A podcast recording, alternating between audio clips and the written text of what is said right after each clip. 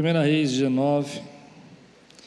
Eu tenho sido tocado para estudar a vida do profeta Eliseu, e toda vez que estou meditando num texto, pregando, quarta, quinta-feira preguei sobre Eliseu, ah, tem sempre voltado esse, esse profeta no meu coração. Então eu resolvi voltar lá no início, onde tudo começou. Uma palavra que você talvez já conheça, mas que eu creio que Deus quer falar de novo sobre alguns assuntos que estão nesse texto para nós. 1 Reis 19, versículos 19 a 21, levante bem alto sua Bíblia, obrigado. E diga: Essa é a minha Bíblia.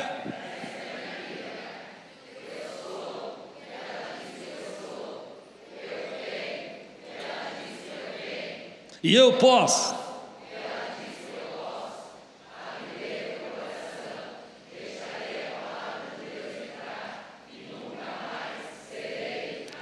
Amém. 1 Reis, capítulo 19, versículo 19 a 21. Então Elias saiu de lá, encontrou Eliseu, filho de Zafate. Ele estava arando com doze parelhas de bois e conduzindo a décima segunda parelha. Elias o alcançou e lançou a sua capa sobre ele. Eliseu deixou os bois e correu atrás de Elias. Deixa-me dar um beijo de despedida em meu pai e minha mãe, disse e então irei contigo. Vá e volte, respondeu Elias. Lembre-se do que fiz a você. E Eliseu voltou, apanhou a sua parelha de bois e os matou, queimou o equipamento de arar para cozinhar a carne e a deu ao povo, e eles comeram. Depois partiu com Elias, tornando-se o seu auxiliar. Vamos orar? Senhor, fala conosco nessa manhã. Eu oro, Pai, para que o Teu Espírito venha de encontro, Senhor, às necessidades mais profundas dos Teus filhos aqui. Que nós possamos ouvir a Tua voz de maneira suave, de maneira profunda, em nome de Jesus. E que venha agora, Senhor, uma dimensão do Teu Espírito poderosa sobre nós. Amém. Nesse tempo eu tenho sentido mesmo no meu coração algo tão forte, mas tão forte, que Deus quer despertar pessoas. Eu tenho sentido que é um tempo de recrutamento da parte de Deus. É um tempo onde Deus está recrutando pessoas e abrindo dimensões e fazendo trazer entendimentos que nunca tiveram, trazendo revelações e sabedoria que estavam buscando para a sua vida. Desde janeiro eu tenho no meu coração isso. Que Deus está querendo falar de coisas celestiais conosco, de coisas maiores para nós. E eu acho que eu estou até me tornando um pouco chato com isso, porque eu não consigo sair desse tema. Esse tema está todo dia na minha cabeça. Sabe quando você faz um regime? Você já fez regime? Sei que você nunca precisou fazer, você é abençoado. Mas aqueles que já precisaram fazer como eu, não, você já fez, que eu sei. Não fica com essa carinha de que eu nunca fiz, não. Sabe? É, que você fica uma semana sem comer doce, sabe? Aquela coisa de você comer muito doce, você fica 15 dias sem comer doce, e de repente você põe uma, uma fruta na boca e ela tem um gosto diferente. Já aconteceu isso com você? E você fala, nossa, como é doce essa fruta, como é diferente o sabor. Não, aí, esse suco está tão melado, não é assim? Eu sinto que nesse tempo Deus está fazendo um detox na nossa vida. Eu estou começando a sentir sabores novos de coisas que eu já conhecia. Então, quando eu canto um cântico hoje, como ah, Quão grande é o nosso Deus, eu fico imaginando a glória de Deus, eu fico imaginando as luzes que tem no céu e as maneiras como a Bíblia fala dos anjos e das formas desses anjos e da grandeza que Deus tem nessa terra. Você crê nisso, querido? Eu creio que Deus está trazendo um despertar para nós. Eu creio que Deus está querendo dizer: olha, chegou um tempo de você entrar numa dimensão de comunhão, de entendimento, de, de pensamento, de sabedoria que você nunca teve na sua vida. E agora eu vou fazer um detox em você, vou falar de coisas celestiais, e aí você vai começar a sentir sabores e ter experiências. É mais ou menos como se você chegasse na igreja, e isso pode acontecer, e você viesse para ouvir a palavra de Deus, mas você saísse da igreja dizendo que você ouviu Deus. Existem pessoas que vêm à igreja e ouvem muitas mensagens, mas existem pessoas que vêm à igreja e ouvem Deus falando com ela. É nessa dimensão que eu quero ministrar na tua vida. Não só aquilo que eu tenho a pregar para você, mas aquilo que Deus quer falar com você. É a mesma coisa você chegar aqui na igreja e louvar o Senhor com muitos cânticos, e você cantar muitas músicas, e você dizer quão grande é o meu Deus, que majestoso como Ele é, como Ele é poderoso, Pai nosso que estás no céu. E a outra coisa é você adorar e dizer assim: que seja feita a tua vontade na terra terra como é feita no céu. E no céu não tem enfermidade, no céu não tem doenças, no céu não tem cadeia, no céu é plena vontade de Deus, e assim vai ser feita aqui na terra.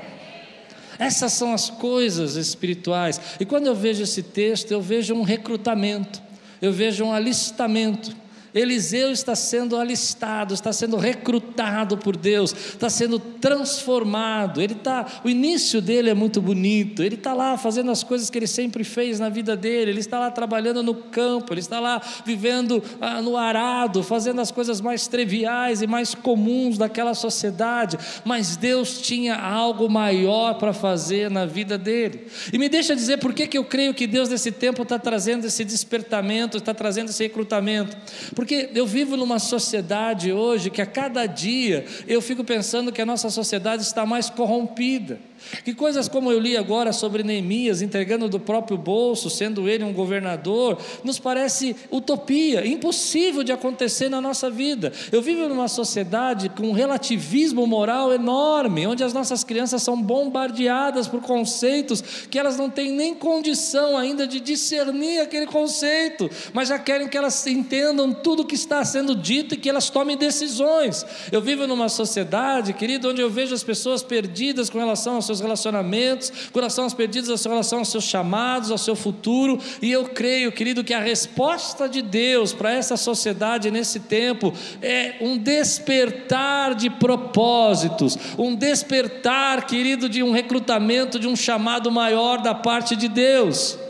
Sabe, quando Deus vai trazendo ideias, planos, uma unção nova, uma, uma direção nova para a tua vida, e isso vai ser a resposta de Deus para a tua casa, para a tua vida, para a tua família, para as pessoas que te cercam. Eu creio que Deus vai trazer um tempo onde professores vão ser levantados por Deus para estarem nas escolas, em nome do Senhor, com uma criatividade tão abundante, tão cheio da graça de Deus, da maneira de ser, da maneira de falar, que sem pregar, elas vão dizer: como Deus é bom, eu quero um Deus desse na minha vida.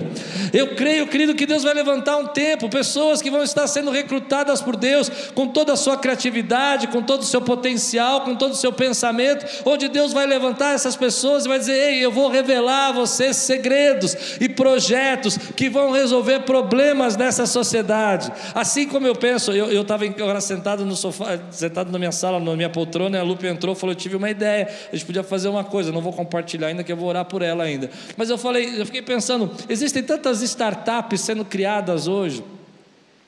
E às vezes eu assisto esses programas de startups aí, Shark Tank e os outros programas, e eu fico vendo as ideias interessantes, né? E eu vi uma ideia essa semana de uma jovem que ela criou uma maçã, a maçã, ah, não, morango azul. O morango azul. Eu falei, que história é essa de morango azul? Estava lá jantando, eu falei, deixa eu sentar para ver o que é morango azul. E ela criou um produto, um morango de plástico, assim, que você coloca na fruteira da sua casa e as frutas que apodrecem dois, três dias demoram mais para apodrecer, ou seja, demoram sete, oito. Isso faz com que você desperdice menos comida. Eu falei, Senhor, eu creio que o Senhor vai encher a igreja de criatividade, de unção, e vai recrutar pessoas com propósito, que elas vão começar a pensar como que nós vamos alimentar crianças, como que nós podemos adotar jovens, como é que nós podemos colocar pessoas para estudar. Ah, não, eu vou embora da minha casa. Eu estou empolgado, irmão. Deixa eu. Deixa eu empolgado. Porque eu creio que Deus pode fazer isso. Quantos creem que Deus pode fazer isso? E o texto está dizendo para nós que esses homens vão ser levantados como profetas. Elias, Elias já era profeta e Eliseu está sendo levantado como profeta. E os profetas naquela época, eles enfrentavam reis, eles, eles enfrentavam exércitos. as pessoas, você precisa entender isso, meu irmão. Eles eram homens cheios do Espírito Santo de uma maneira tão especial que eles chegavam na frente do rei e falavam assim: oh, vai ser assim que vai acontecer. E Deus agia, meu irmão, diante da aliança que eles tinham. Deus está recrutando recrutando pessoas hoje, meu irmão. O Espírito que estava sobre Elias está nesse lugar, nessa manhã. Ah, por isso que eu estou empolgado, porque ele está trazendo ideias, pensamentos e criatividades para recrutar pessoas hoje, para dizer: ei, você tem mais dentro de você do que você imagina. Eu sei. Eu sei que você pode dizer, pastor, mas isso é, é, é, muito utópico, sabe? Às vezes a gente pensa só no macro, naquilo que é gigante, vamos fazer algo para acabar com a fome mundial, mas eu estou satisfeito se a gente acabar com a fome do bairro. Ou se eu estou satisfeito se a gente acabar com a fome de algumas famílias que a gente conhece. Entende isso que eu estou pregando? Deus mostra nesse texto, nesse texto que Ele ainda recruta pessoas, Ele ainda chama pessoas. Ele ainda põe um fogo dentro dessas pessoas que estão no arado, que estão no campo, que estão trabalhando, que estão na, na, na mototáxi, que estão fazendo aí o que tiver que ser feito na vida, mas que sabe que dentro delas tem algo maior para ser feito na vida delas. E aí eu olho para a Bíblia, eu vejo quantas vezes Deus recrutou pessoas. Eu fico pensando, quem ia saber, quem ia conhecer Pedro se ele não tivesse abandonado as redes?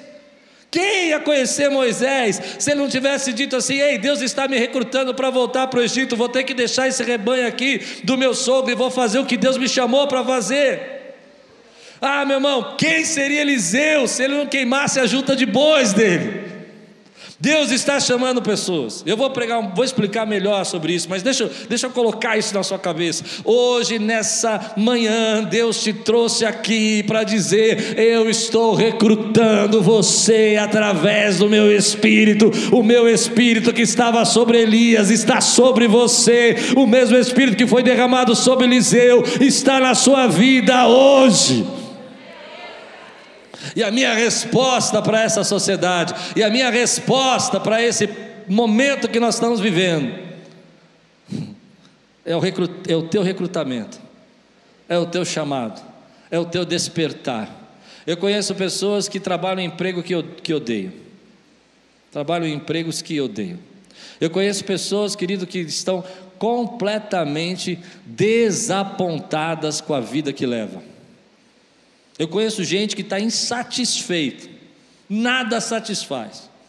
E eu vou explicar para você por quê. Porque eu creio, e você deveria crer, que esse é um jeito do Espírito Santo despertar você para que você tenha algo maior para viver na tua vida. Esse descontentamento, sabe? Essa coisa que você fala, eu não aguento mais esse trabalho. É Deus falando para você, tem mais para você.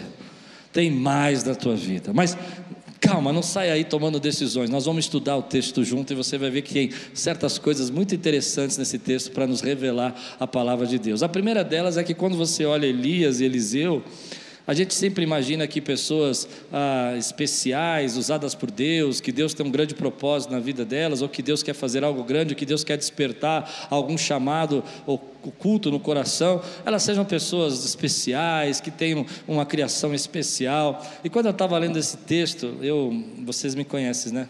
Me perdoem, mas eu viajo mesmo, vocês sabem que eu sou assim, né? Eu estava me lembrando do filme Matrix. Tudo bem que os mais jovens nunca ouviram falar, mas saiu de novo, a quarta série, dá para você, a quarto episódio, dá para você ver.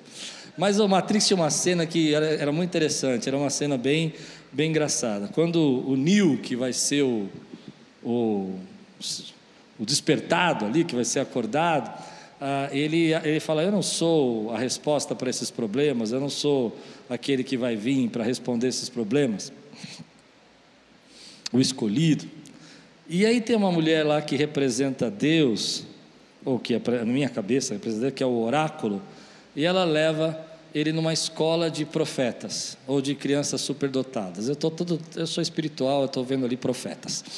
Mas eles estão levantando colheres, criancinhas pequenas, fazendo as coisas. Lembra dessa cena ou não?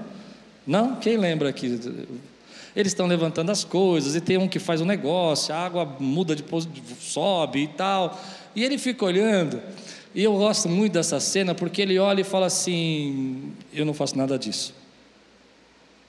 Eu nunca fiz nada disso. Eu nunca fiz nada disso. Ou seja, eu não sou especial assim. E é engraçado porque essa é a sensação que a gente tem da vida. Como que Deus pode me usar se eu nunca fiz nada disso? Eu nunca vi nada tão diferente, tão incrível assim na minha vida. Minha vida sempre foi comum. Minha vida sempre foi normal. Eu nunca fui muito inteligente, eu nunca fui muito eh, sábio, eu nunca fui, nunca tive um berço de ouro, nunca tive muito apoio. Eu não, nunca, colhei, nunca entortei colher. Corta essa parte aqui, eu vou ser criticado na internet. Nunca fiz nada de, de especial. Mas aí que é interessante, porque esse texto vai mostrar para nós que ah, existem duas ideias, né? Que Eliseu está ah, com aquelas 12 juntas de boi, então você imagina que são 24 bois, um de um lado do outro, assim, do lado do outro, né, levando a junta. Isso é interessante que a gente não entende muito bem isso. Ah, e algumas pessoas vão dizer: não, isso é porque quer dizer que a família dele tinha muitas condições. Mas eu gostei de um dos comentários que eu li que dizia o seguinte: que na verdade ele estava fazendo isso para alguém. Esse campo não era dele, esse campo era de alguém. Havia material dele ali envolvido, mas ele estava lá.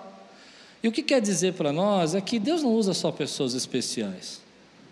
Deus usa aquela dona de casa, por exemplo, que sabe tricotar e que reúne umas pessoas da seu bairro e vai ensinar a tricotar, e quando faz isso, prega a palavra de Deus e transforma a vida das pessoas. Deus não usa só pessoas especiais. Deus usa pessoas comuns. Deus recruta gente hoje que vai passar por um processo de aceitar a capa que vai ser jogada sobre ele. E o texto vai dizer para nós é isso que é, é, isso é, agora nós vamos ter que se aprofundar nisso porque Elias vai passando ele vê que Eliseu está lá no meio do campo e ele vai até eu acho muito legal isso irmãos fico imaginando essa cena assim né? Ele vai andando tal e quando ele chega assim do lado de Eliseu ele joga a capa e ele não fala nada, põe a capa sobre ele e não fala nada. Ele não diz: Olha, estou fazendo uma proposta para você que vai mudar a sua vida, você vai se tornar o maior profeta, você vai ser um grande profeta, e eu vou te ensinar todos os segredos das profecias e dos profetas de hoje. Ele não fala nada, ele joga a capa. E a capa é um símbolo aqui importantíssimo. A capa é um símbolo importantíssimo. A capa representa autoridade. A capa representa continuidade de ministério. Elias sabe que ele está chegando no final do ministério dele e precisa dar continuidade ao ministério. A capa significa uma geração impactada pelo poder de Deus, ah, tocando uma outra geração que ainda está começando a entender o poder de Deus. Isso é a capa. Mas é interessante que eu creio que hoje Deus está jogando capas aqui e trazendo autoridade sobre sua vida, continuidade, chamado, pensamento sobre você. Eu creio que Deus ainda faz como fez com Pedro.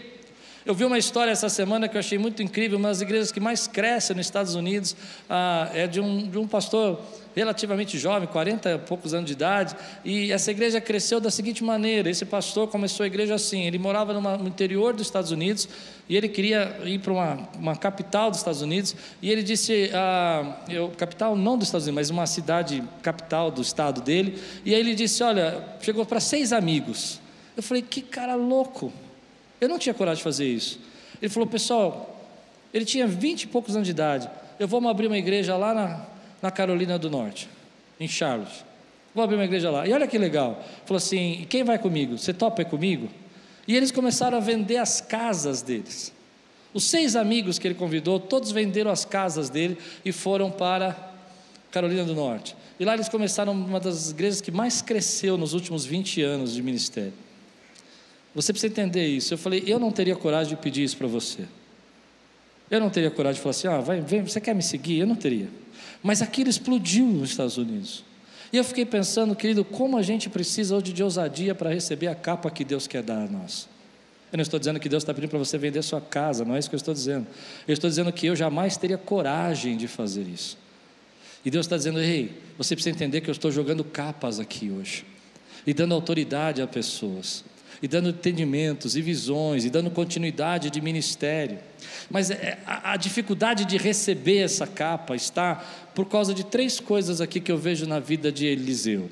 A primeira delas é que ele é flexível, e nós não somos flexíveis.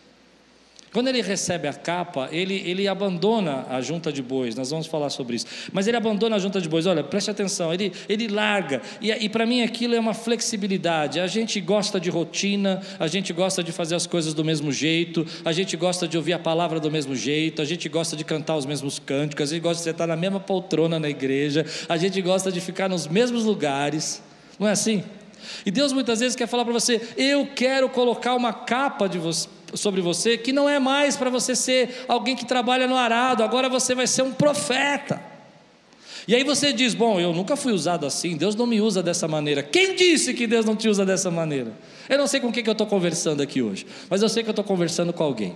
Alguém precisa ouvir isso. Quem disse que Deus não te usa dessa maneira? Foi você que colocou essa limitação na tua vida. Deus tem uma capa para você de autoridade, mas às vezes o Espírito fala assim: Olha, eu quero te usar na palavra dessa maneira, e você fala: Não, mas eu não quero ser usado assim, porque eu, eu já sei, eu, eu gosto de fazer assim.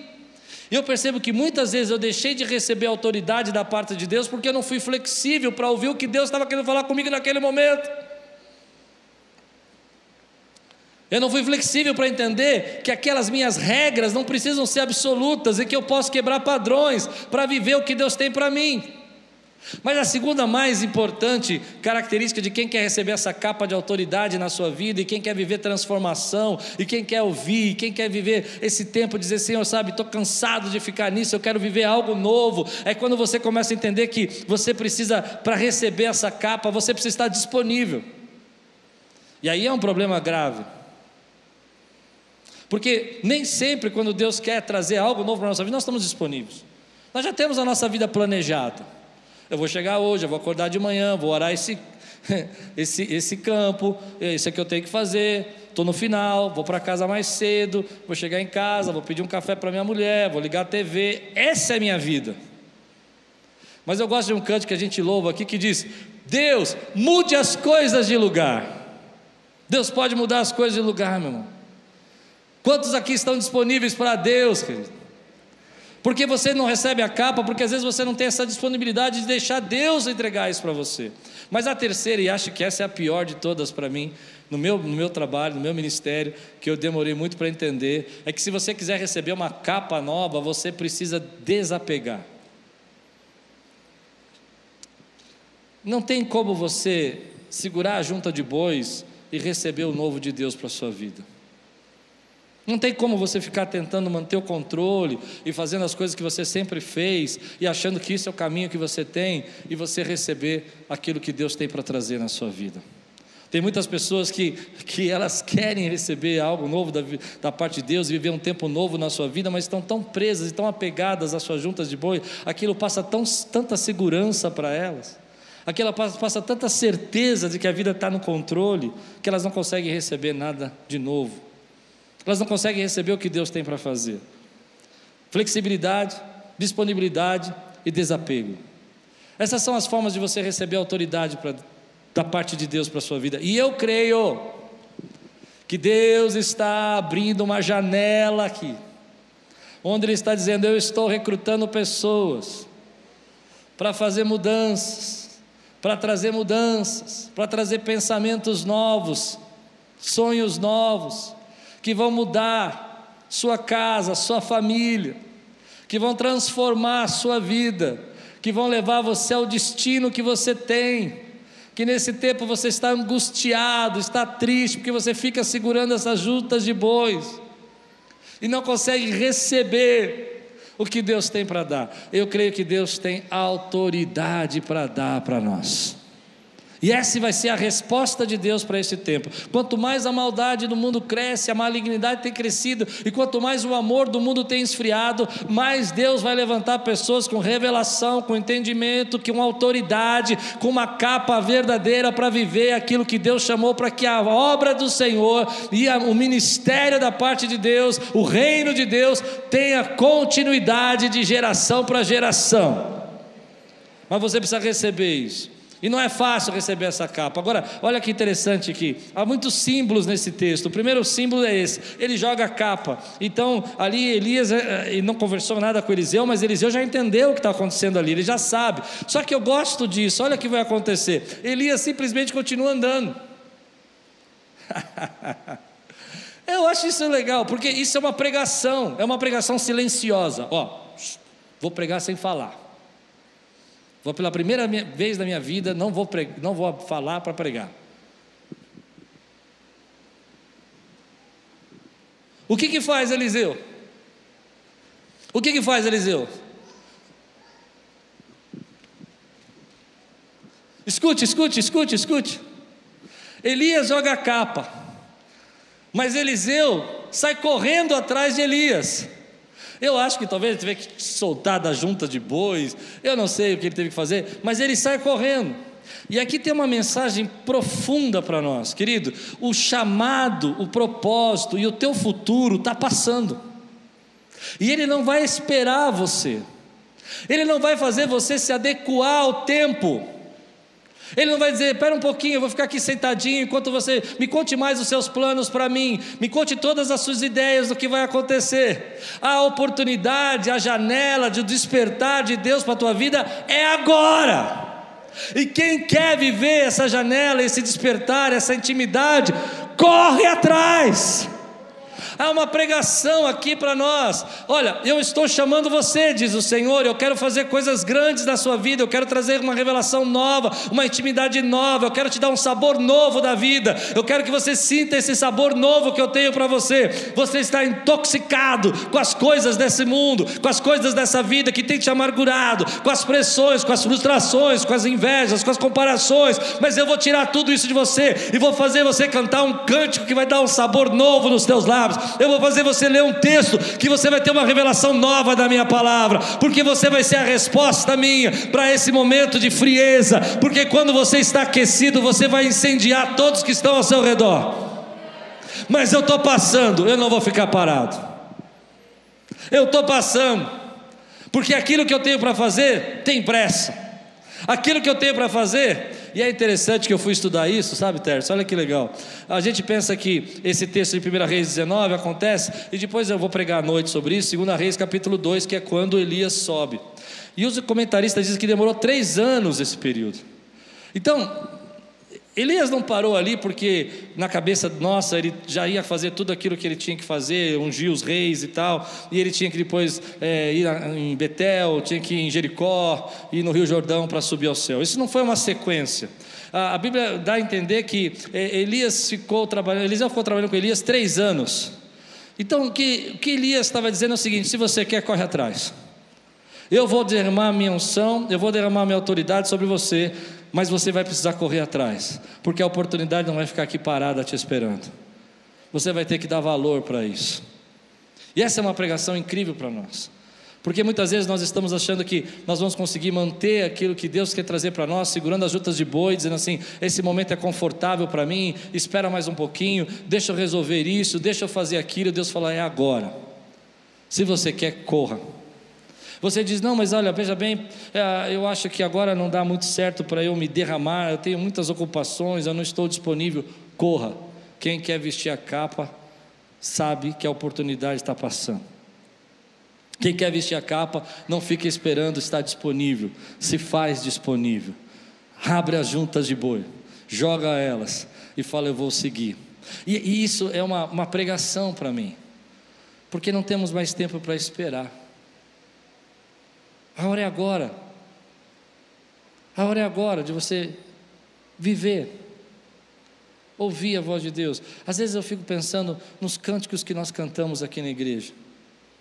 Nós cantamos cânticos que dizem assim: ah, hoje nós cantamos um que começa falando sobre se eu estiver passando pela prova, pela luta. Não é isso? E depois ele diz que o Senhor é, vai estar comigo, o Senhor vai estar com, eu vou, eu vou estar com o Senhor. E eu fico pensando qual é a profundidade disso na nossa realidade como pessoa. Como eu disse, a gente pode cantar e pode adorar. Eu quero dizer para você que Deus está chamando você para algo tão profundo e tão maravilhoso. Está te recrutando. Mas ele está passando e você precisa correr. corre! Eliseu corre. Eliseu corre porque, querido, o tempo não te espera para sempre. Eliseu corre porque a oportunidade não te espera para sempre. Eliseu corre porque ele sabe que agora é aquele momento que ele tem que viver aquilo que Deus preparou para ele. É interessante então que ele para e diz assim: ah, Você é, eu, me deixa só voltar para minha casa. Ele fala: Ei, espera um pouquinho, deixa eu só é, despedir dos meus pais, eu já venho. E eu acho isso muito legal, porque Elias olha para ele assim: Vá e volte, vá e volte. E aí ele vai dizer uma coisa interessante: Lembra-te do que eu fiz a você. Porque lembra que eu falei que para quem, quem realmente quer viver aquilo que Deus tem para ele, precisa desapegar. Porque quando você vai se despedir e vai quebrar os vínculos, as pessoas começam a amarrar você mais ainda. E começam a enrolar você em problemas. Eu me lembro que quando Deus falou que me tinha me chamado para mim para ser pastor, eu achei que eu tinha obrigação de dizer para alguns parentes meus que eu ia ser pastor. E foi a pior coisa que eu fiz, porque eu quase não voltei. Um deles chorou: Não, você não, você não serve para isso, meu Deus do céu, o que será da sua vida? Vai morrer de fome. Outro disse: Olha, escolhe qualquer coisa, eu pago a sua faculdade que você preferir, mas não entra nessa. Vá e volte. Isso também acontece na nossa vida espiritual. Quando Deus jogou a capa sobre sua vida e te chamou para ser dele. Quando Ele disse que você não era apenas uma pessoa, mas era o filho dele que tinha um propósito maior na sua vida, ele jogou essa capa e você se converteu. Mas muitos de nós não conseguimos abrir mão do arado, muitos de nós não conseguimos abandonar aquilo que era passado para a nossa vida que não serve mais. E o pior é isso, é que quando a gente vai dizer para a nossa família que a gente se converteu, eles viram para mim, não, você não. Quer dizer que agora a gente não vai poder mais ter cerveja na festa? Quer dizer que agora você vai ficar aqui, vai ser o chato da nossa família? Vai e volte. Lembre-se do que Deus já fez na sua vida. Lembre-se de como Ele marcou você. Lembre-se do encontro que Ele teve contigo. Quem pode dizer glória a Deus aqui, meu irmão? Vocês estão tão quietinhos. Lembra-se do que Ele fez na tua vida. Vai e volte. E esse é o processo de Deus na nossa vida de quebrar, de mostrar. E aí isso é difícil, porque a gente não entende que há, há, coisas tremendas da parte de Deus que Ele quer compartilhar com você, mas que tem situações que vão te prender. Se você esquecer aquilo que Ele tem para você, se você esquecer o que Ele fez na sua vida, você não volta. Você não volta porque você está preso naqueles sentimentos, naquelas emoções, do que as pessoas estão falando. Então, a palavra de Elias é muito sábia. Ele fala: cuidado, você vai lá, mas volta. Porque lembra o que Deus fez para a sua vida, não vai perder, não vai abrir mão do que Deus chamou você para fazer, não vai abrir mão do que Deus está recrutando você, não vai abrir mão da autoridade que Ele pôs na sua vida, não vai abrir mão daquilo que Ele colocou dentro do teu coração. Eu, eu, eu sinto no meu espírito que agora eu vou chegar num momento onde eu vou bater no muro na pregação. Eu vou chegar no momento que eu vou bater num muro, que é o muro da, da, da ideia, que a gente precisa entender que o nosso potencial precisa se unir com a autoridade para que a gente possa viver o propósito e o destino que Deus tem para a nossa vida. Eliseu podia ter muito potencial, Elias viu o potencial, mas havia muitas coisas que podiam impedir esse potencial de ser destravado. Família, apego, juntas de boi, como apegado a alguma coisa. E às vezes eu penso que dentro de nós tem muito potencial. Deixa eu explicar para você. Quando eu falo que todos nós temos potencial, parece uma conversinha, mas eu acredito mesmo que dentro de você tem um potencial incrível. Diferente, por exemplo, eu nunca vou jogar, eu não tenho potencial para jogar basquete como o Michael Jordan. Ele podia ter aprendido um pouco melhor comigo. Tudo bem. Vocês nem, nem, nem acreditam em mim, né? Eu sei que eu não tenho potencial para jogar basquete daquele jeito. Mas existem coisas na minha vida que Deus quer usar, que são o potencial que Ele colocou em mim. E que para esse potencial ser usado, ser destravado, ser descoberto, a autoridade que Elias tem precisa ser colocada sobre o potencial de Eliseu. E aqui está um segredo para nós. Quando você vem à igreja, querido, existe um potencial dentro de você. Talvez eu nunca vou ser um pregador como Billy Graham, que foi um dos maiores pregadores do mundo. Mas eu sei que eu tenho um potencial para pregar. Amém? Mas quando eu estou aqui, e quando nós estamos aqui, a autoridade do Espírito Santo que está aqui, está despertando potenciais, está derramando. Não sou eu que vou liberar o potencial que está na sua vida, não é isso. Se você ler o texto à noite, se você estudar comigo, você vai ver que não é Elias que dá unção para Eliseu. Na verdade, o texto diz: se você ver, se você ver, então se você enxergar, você vai receber. Não é eu vou dar a você. Se você ver, eu não vou pregar agora sobre isso que eu vou pregar à noite. Mas o texto vai falar para nós isso, que quando eu, eu creio nisso, quando nós estamos reunidos aqui, existe a autoridade do Espírito Santo nesse lugar. E ele está destravando potenciais aqui. Ele olha para você e fala assim: você tem um potencial de profeta, mas você trabalha como pescador. E eu vou destravar esse potencial na sua vida com a autoridade que eu tenho sobre você. E muitas vezes esse potencial, querido, está lá adormecido dentro de nós. E você não encontra ele, você não enxerga, porque você precisa estar em contato. É o que acontece com, com, com Pedro, por exemplo, quando Pedro está pescando, ele não pesca nada a noite toda, ele tem potencial de pescador, não tem? Mas havia um potencial ainda maior na vida dele de pescador de almas. E quando ele se encontra com Jesus, que é a autoridade, Jesus faz algo que ele precisa ver. À noite eu prego, que ele precisa ver. E ele vê o que? Uma pesca milagrosa. Amém? E no momento que ele vê a pesca milagrosa, ele fala: Uau, eu preciso preciso ver. E ele viu. E quando ele viu, Deus disse para ele assim: agora, Jesus falou para ele: agora você está surpreso com isso? Você vai ver o que você vai ser quando eu fizer você pescador de homens. Ou seja, eu vou liberar sobre você o seu potencial, aquilo que realmente você tem. Você está aqui, querido, não para ouvir uma palavra, mas para ouvir a voz de Deus. E quando você ouve a voz de Deus, ela libera o potencial que tem dentro de você. Quem pode dizer glória a Deus por isso, querido?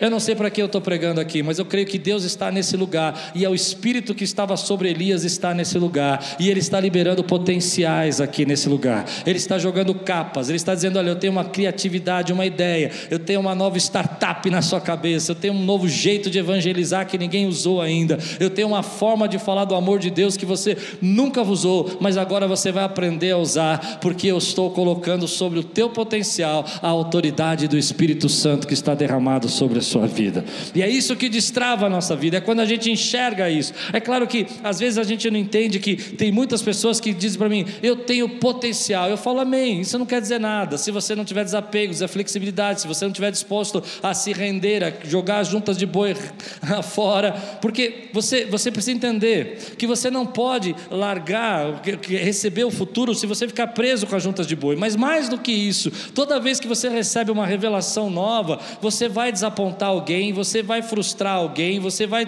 deixar alguém triste, porque elas não entendem o que você está vendo, elas não enxergam o que você está enxergando. Então eu fico imaginando que quando Elias disse, volta lá, e, e vai e volta, é porque ele vai dizer: olha, vai ter gente ali que vai ficar desapontada, que não vai querer que você venha, mas lembra-se do que Deus fez, porque se você receber uma, relação, uma revelação nova, você não pode ficar preso. Alguém vai ficar desapontado. Minha família ficou desapontada quando eu disse que ia ser pastor. Todo mundo ficou triste. Mas se eu recebi uma relação nova, e se Deus está colocando autoridade sobre minha vida, está despertando meu potencial, então eu preciso verdadeiramente viver.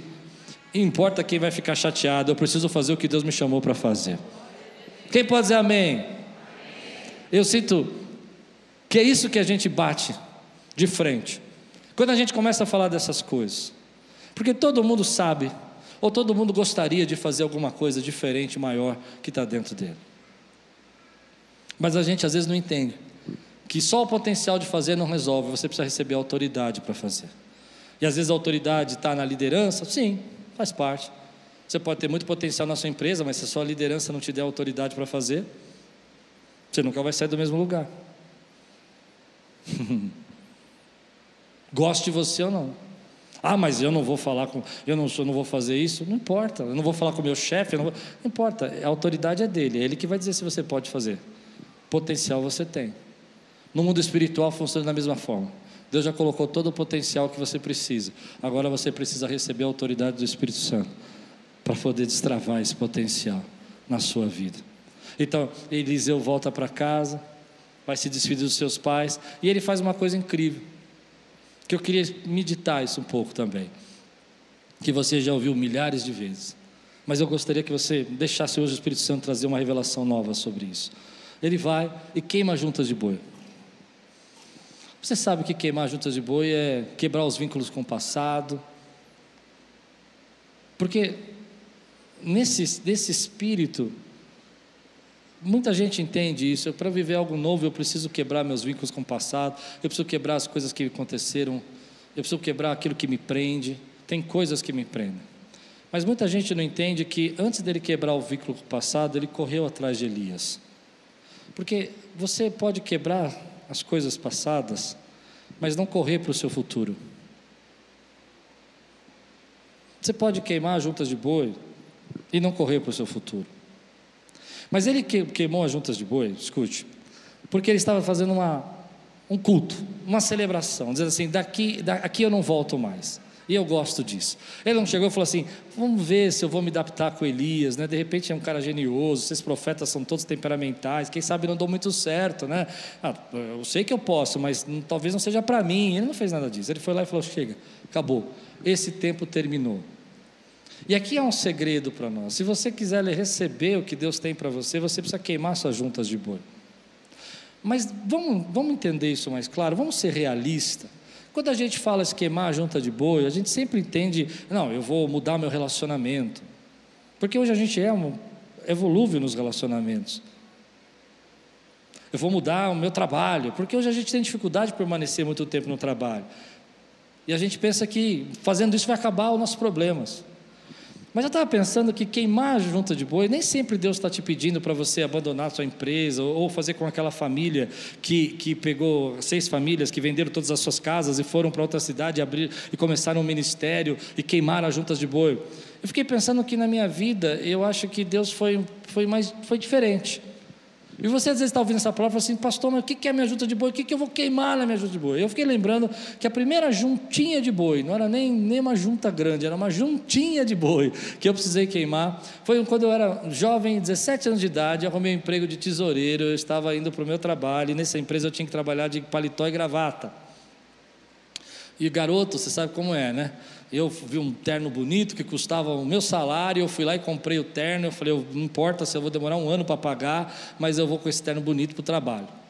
E aí eu fui, peguei um terno bacana, da moda, e entrei no ônibus que eu ia para casa. Esse ônibus passava em frente à minha escola antiga, passava em frente ao bairro que eu morei a vida inteira, e ele deixava quase na porta de casa uma quadra de distância. E quando eu entro no ônibus, tá a galera da minha escola toda lá vindo do trabalho, indo para a escola à noite, toda aquela galera lá, e eu de terno chique, gravata bonita, e eles, vixi, vixi, vixi, e começavam a passar por mim, e batiam nas minhas costas, e foi uma viagem de bullying. Perguntaram se eu estava fazendo exame, perguntaram se eu estava. É, tudo que você puder, se, se o paletó eu peguei de algum coveiro, se eu tinha ido no cemitério roubar o paletó, eles gritavam no fundo do ônibus. Eu lá. Sem poder falar nada. Mas foi interessante que ali teve um, um queimar, queimar carroças. Deus chegou para o meu coração e falou assim: Klaus, se você quiser viver o que eu tenho para você, você precisa quebrar as carroças dessas amizades. Eram amigos de infância, jogavam bola comigo, cresceram na mesma rua, pessoas que até iam na mesma igreja que eu. E Deus falou para mim: você precisa parar com isso. Deus não mandou eu sair da minha casa, Deus não mandou ah, eu mudar de, de, de paz, Deus não mandou eu abandonar minha escola, Deus não mandou mudar de estado. Eu sei que às vezes Deus faz isso. A minha junta foi: quebra esses relacionamentos que estão te destruindo. Simples assim. E você crê que foi aí que começou tudo na minha vida?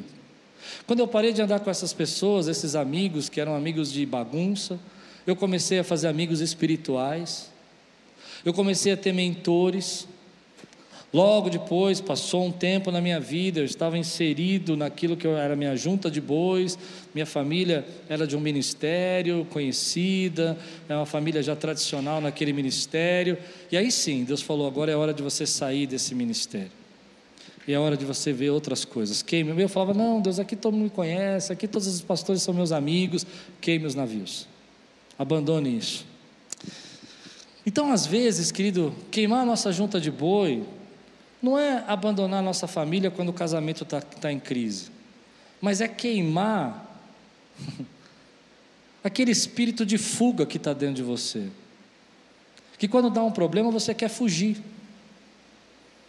Às vezes, querido, queimar as nossas carroças não é você pedir demissão porque o teu patrão está te, te cobrando alguma coisa, mas é você queimar dentro de você o seu orgulho. Que toda vez que você é chamado a atenção, você pede demissão. Às vezes, querido, queimar as carroças não é, vou sair dessa igreja para ir outra. Eu conheço pessoas que em quatro anos frequentaram seis igrejas. Você conhece gente assim? Amém? Mas é queimar aquele sentimento de dizer assim: eu não posso usar a capa do outro. Eu vou aceitar a capa de outra pessoa na minha vida para que eu possa juntar o potencial com a autoridade e viver o destino que Deus tem para mim. Então, sendo realista, eu não penso que todas as pessoas, Deus vai dizer assim: olha, você vai pegar tudo que você construiu nesses 20 anos e vai queimar para viver algo novo. Eu não creio nisso. Eu acho que esses 20 anos que você trabalhou, viveu, 10 anos, muita coisa que você construiu foi Deus que deu para você.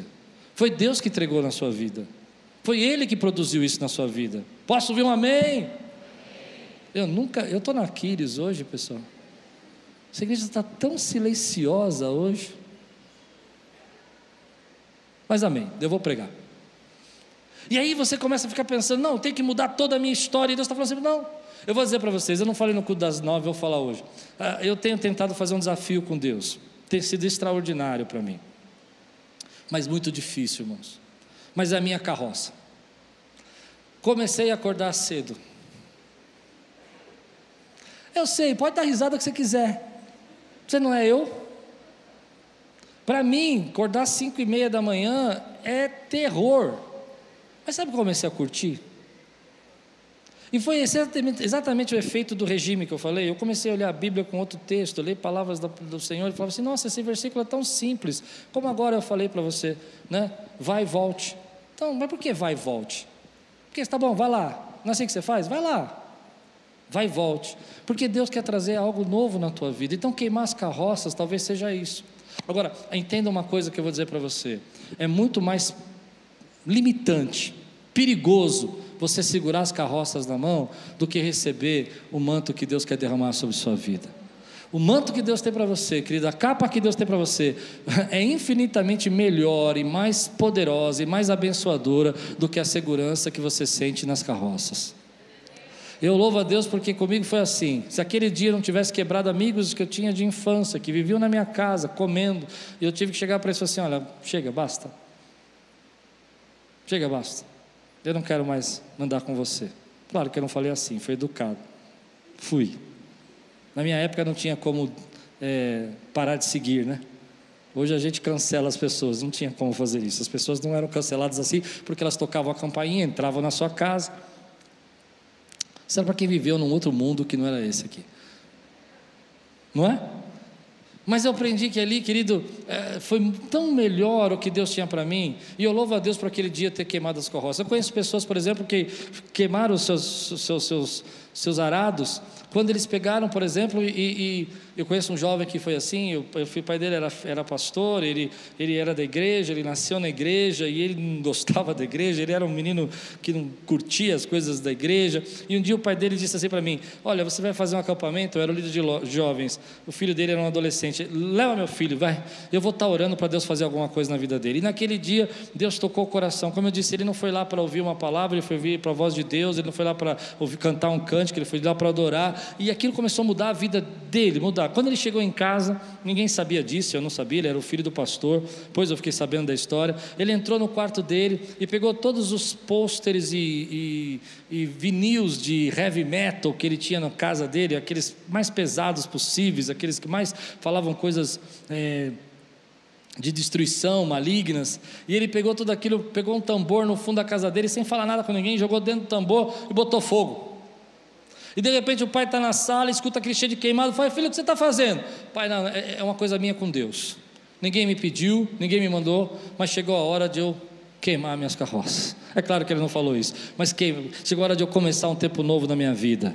Queimar as carroças. Deus está chamando pessoas hoje que querem viver algo novo, Ele está recrutando essas pessoas. Ah, as janelas estão abertas, mas o tempo não vai ficar te esperando para sempre. Quem quer, corre atrás, sabe que vai ter coisas que vão prender você, que vão tentar pegar você, mas vai e volte, lembre-se do que Deus tem para você. Não esqueça que se você ficar preso a essas carroças e tiver plano B, você vai pensar em voltar, então queime as suas carroças, mas lembra de uma coisa: é muito melhor queimar as carroças e viver a capa que Deus tem para você, porque o que Deus tem para você é muito maior do que você imagina.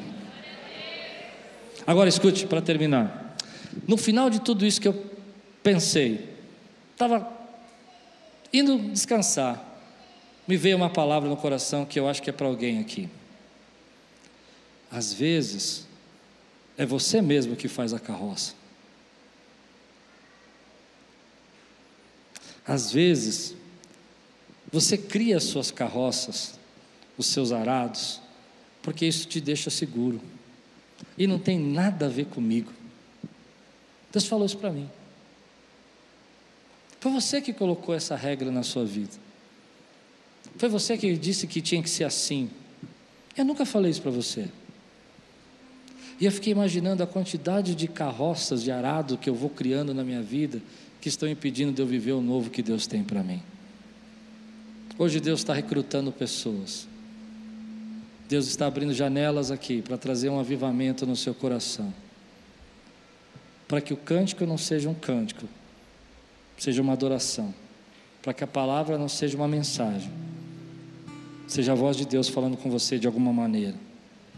Para que o seu potencial seja descoberto e destravado por meio da autoridade que o Espírito Santo derrama sobre sua vida. E que para nesse tempo de tantas maldades e o amor esfriando, você seja o despertar, o potencial para enfrentar reis, para enfrentar exércitos. Talvez não como Billy Graham, mas talvez sendo o pregador da tua escola, sendo ministro da sua família, sendo aquele que leva e dá carona para alguém, ou aquele que coloca na sua marmita duas misturas, porque sabe que dentro do trabalho dele tem alguém que está sem grana, passando dificuldade e que vai precisar de uma mistura amanhã. E nessas coisas simples, teu potencial começa a ser destravado. E o teu chamado começa a ser descoberto. Porque Deus não vai explicar tudo para você. Quando Deus falou para mim que eu não tinha que andar com aqueles amigos, eu não fiquei muito feliz, porque Deus não explicou nada para mim. Eu não entendi nada porque eu não tinha mais amigos. Eles saíam, eles passeavam, eles jogavam bola e eu não tinha amigos. Mas hoje, olhando para trás, embora Deus não fez nenhum mapa, não contou nenhuma história para mim, eu percebo que se não tivesse acabado aquelas amizades, eu não ia me tornar pastor. Deus está chamando você, Deus está recrutando você. Como eu disse, eu estou batendo numa parede aqui. Estou indo devagarzinho. Abrindo. Sabe como que derruba a parede, irmãos?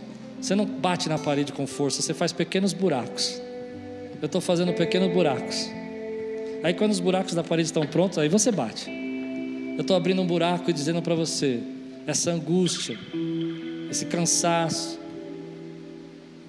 essa preocupação, esse desapontamento e descontentamento, talvez seja o único jeito que Deus encontrou de chamar a tua atenção e dizer para você: Eu tenho mais para você.